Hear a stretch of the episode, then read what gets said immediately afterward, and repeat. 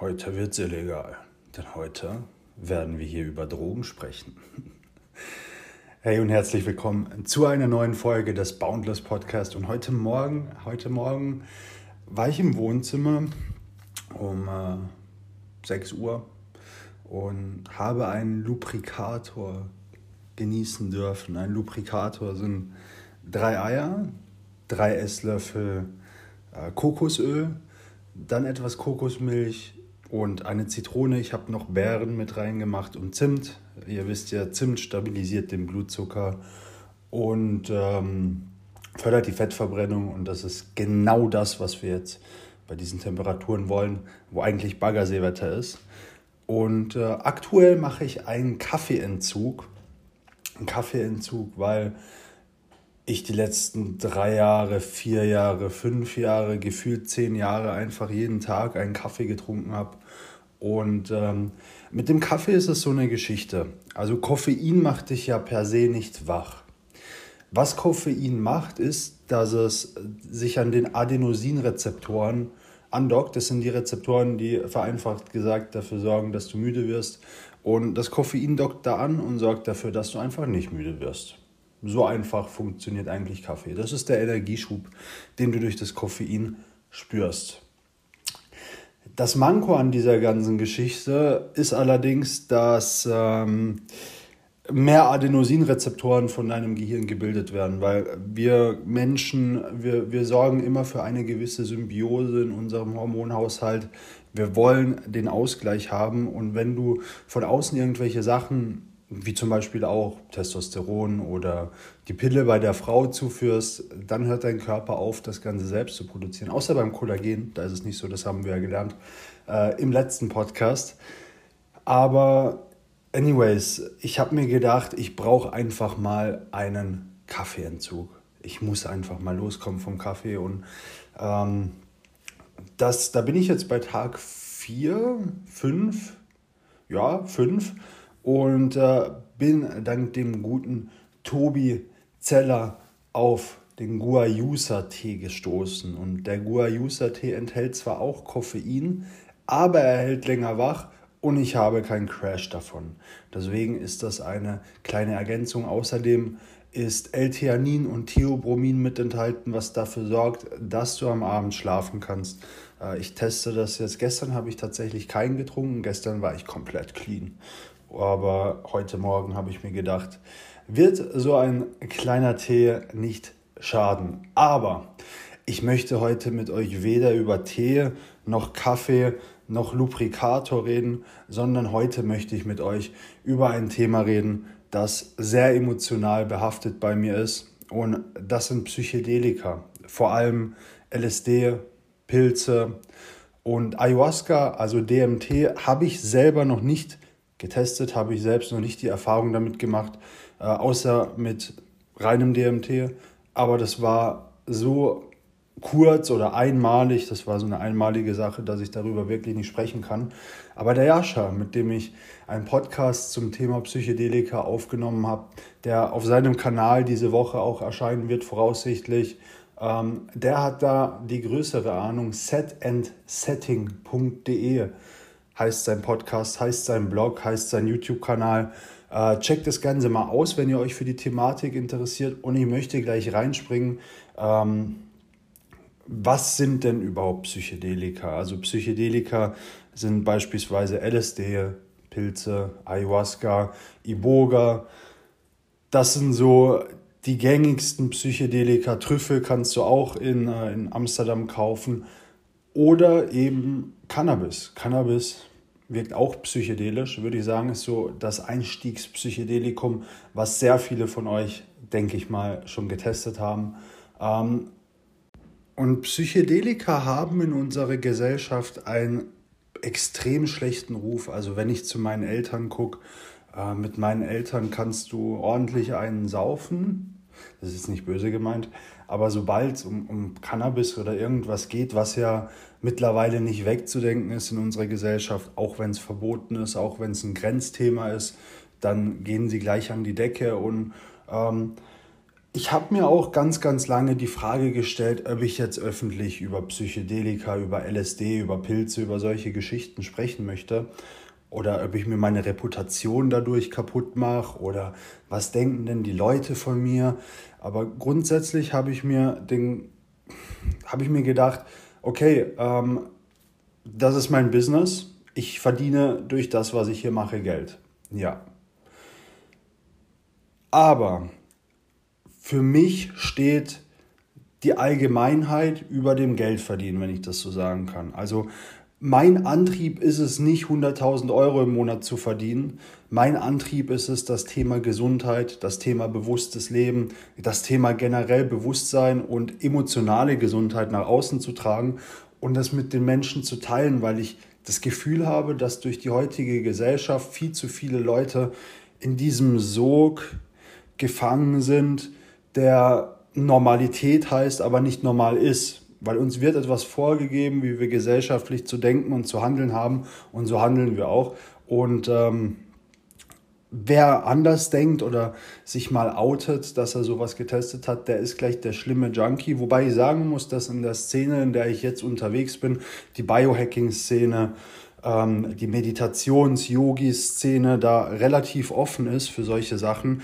Ich meine, wenn wir uns die Geschichte angucken von LSD, ist es ja so, oder warum LSD verboten wurde, dass äh, der Präsident, mir fällt der Name jetzt nicht ein, aber das hört er auf dem Podcast bei Yasha, der den Vietnamkrieg organisiert hat, hat ja auch LSD verboten. Also LSD wurde ja für Psychotherapie angewandt und dann war es irgendwann so, dass äh, das Ganze aus dem Labor ausgebrochen ist und zu den Hippies gekommen ist. Und die Hippies haben das dann genommen und dann war der Vietnamkrieg und die Soldaten in den USA wurden abgezogen und in den Vietnam gebracht.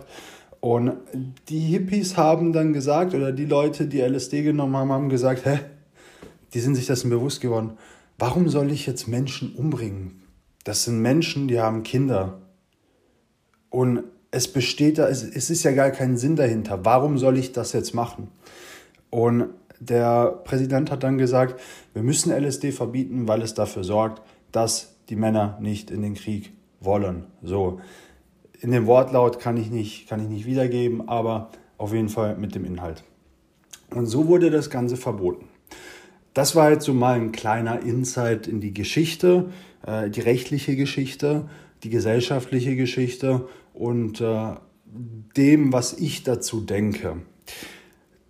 Ich möchte aber heute mit euch über Microdosing speziell sprechen, weil Microdosing etwas ist, wo du nicht ähm, dich komplett ins Ausschießen musst, wo auch Anfänger tauglich ist, von der Erfahrung, von der Intensität ähm, und was gleichzeitig richtig angewandt deine Produktivität steigern kann, richtig angewandt deine ja, kognitive Leistungsfähigkeit grundsätzlich steigern kann, richtig angewandt dafür sorgen kann, dass du bewusster lebst, dass du hm, besser lebst, in Anführungszeichen, und dich einfach nicht beeinträchtigt. Also weder körperlich noch mental beeinträchtigt über den Tag. So, ich habe zwei Anläufe bisher gemacht. Ich habe bisher, oder nicht ich, der Hamster meines Rechtsanwalts hatte bisher zwei Anläufe gemacht in Bezug auf Microdosing. Microdosing ist, wenn du beispielsweise einen Trip nimmst, das sind meistens 100 Mikrogramm LSD, also auf einem so einem Ticket, das löst du auf in einem Fläschchen oder, also so hat der Hamster meines Anwalts das gemacht, der hat das Ganze in einem Fläschchen aufgelöst, ähm, beispielsweise mit 10 Milliliter und dann kannst du daraus ein Milliliter nehmen. Das sind dann 10 Mikrogramm. Das ist eine Mikrodosierung LSD. Das Ganze kommt aus dem Silicon Valley. Und so bin ich da auch drauf gestoßen, ähm, weil ich, ich nach irgendwie Produktivitätshacks Silicon Valley damals vor zwei, drei Jahren gesucht habe und dann auf ein Video von einem Google-Ingenieur gestoßen bin oder ja, einem Tech-Ingenieur, der das eben gemacht hat. Und der hat auf mich einen sehr ausgeglichenen Eindruck gemacht. Also nicht wie jetzt, wie, wie man es jetzt vielleicht kennt aus irgendwelchen Propagandavideos, will ich es ja gar nicht nennen, oder irgendwelchen Videos, die, die das Ganze jetzt äh, durch den Kakao ziehen, sondern der war sehr geerdet, der war da, der war am Start, der hat seine Arbeit gemacht, hat gebouldert, also geklettert. Und deswegen habe ich mir gedacht, okay, Dennis, du hast mit Psychedelika, habe ich meine erste Erfahrung mit 16 gemacht, braucht man gar nicht drüber reden, dass es auch re relativ früh war. Ähm, du hast damit Erfahrung gemacht, warum gibst du dem Ganzen nicht einen Versuch? Und damals gab es 1P LSD und das war legal, das konntest du da einfach so bestellen. Ist jetzt mittlerweile auch verboten. Und äh, jetzt gibt es aber wieder was Neues, braucht man ja auch gar nicht sagen. Und dann hat der Hamster meines Anwalts das Ganze bestellt und äh, das Ganze ausprobiert. Und ich würde sagen, und das ist nicht gelogen, ich habe das Ganze ein halbes Jahr getestet. Also ein halbes Jahr lang, alle drei bis vier Tage, 10 Mikrogramm, eine Mikrodosis LSD genommen. Und ich würde sagen, in dieser Zeit bin ich von meiner Persönlichkeit am meisten gewachsen. Warum ist das so? Wenn man sich Brainscans anguckt zwischen Placebo-Gruppen und Gruppen, die LSD genommen haben, sieht man, dass die ganzen, also es kommunizieren Hirnareale miteinander, die sonst nicht miteinander kommunizieren. Du schmeckst intensiver, du spürst intensiver, du siehst intensiver, du nimmst Farben ganz anders wahr, sie pulsieren besser, also alles ist intensiver. Was LSD auch macht, ist, es sorgt dafür, dass dein Ego heruntergefahren wird. Also das Ich, Ich, Ich, Ich, Ich. Genau deshalb ist es ja auch so gewesen, dass die Soldaten nicht in den Vietnamkrieg gezogen sind das sorgt dann nochmal dafür, dass du ganz andere Einblicke bekommst und ganz andere Gedanken in dein Innenleben bekommst. Du wirst viel bewusster. Was esse ich eigentlich? Ja, du hast ein viel besseres Körpergefühl, weil dein Gehirn besser läuft oder anders läuft. Tut mir das Ganze überhaupt gut? Sollte ich mehr Sport machen? Das war damals eine Phase, wo ich angefangen habe, regelmäßiger zu laufen. Ich sollte mehr Ausdauersport machen. So. Dann Essen. Ja, ich möchte eigentlich nicht diesen ganzen ungesunden Fraß essen. Ich möchte lieber XY essen. Äh, gesunde Sachen, Früchte, Obst, Gemüse. Also das Bewusstsein für vollwertigeres Essen war auch viel, viel, viel größer. Und was ich noch ganz cool fand, ist, ich habe meinen Körper beim Training besser gespürt und das berichten viele. Also es gibt auch äh, Top-Athleten bei Joe Rogan auf dem Podcast, war auch ein UFC-Fighter, ein MMA-Fighter, der gesagt hat, wenn er Microdosing betreibt, äh, in dem Fall mit Psilocybin, also mit Magic Mushrooms, sieht er den Kick des anderen, bevor er ausholt und kann schneller reagieren. So das ist dadurch möglich in Anführungszeichen. Würde ich es jedem empfehlen? Nein, würde ich nicht. Ich würde es Leuten empfehlen, die gefestigt sind, die schon wissen, wo sie, vielleicht nicht wissen, wo sie hinwollen, weil das kann ein ganz, ganz guter Lehrer sein, um einen dahin zu führen. Aber ich würde sagen, es hat auf jeden Fall seine Daseinsberechtigung und es sollte wieder in die Psychotherapie aufgenommen werden, und Microdosing kann man vor einer Party machen, aber ich würde sagen, Psychedelika gehören nicht in eine Party oder auf eine Party. Das sind Substanzen, die sind für Deep Work, also für innere Arbeit gedacht und nicht dafür, sich irgendwie wegzuschießen. Das ist so der Ansatz, den ich fahre. So, ich wollte euch einen kleinen Einblick einfach geben in diese Welt. Ähm, ich habe einen Podcast mit dem guten Jascha aufgenommen. Der wird jetzt eben bei ihm auf dem Kanal äh, erscheinen diese Woche. Nächste Woche wird sehr wahrscheinlich ein Podcast mit dem Jascha auf meinem Podcast hier erscheinen, wo wir auch darüber sprechen werden, äh, was sind Psychedelika, warum nimmt man Psychedelika. Ähm, die Geschichte hat er nochmal sehr gut wiedergegeben.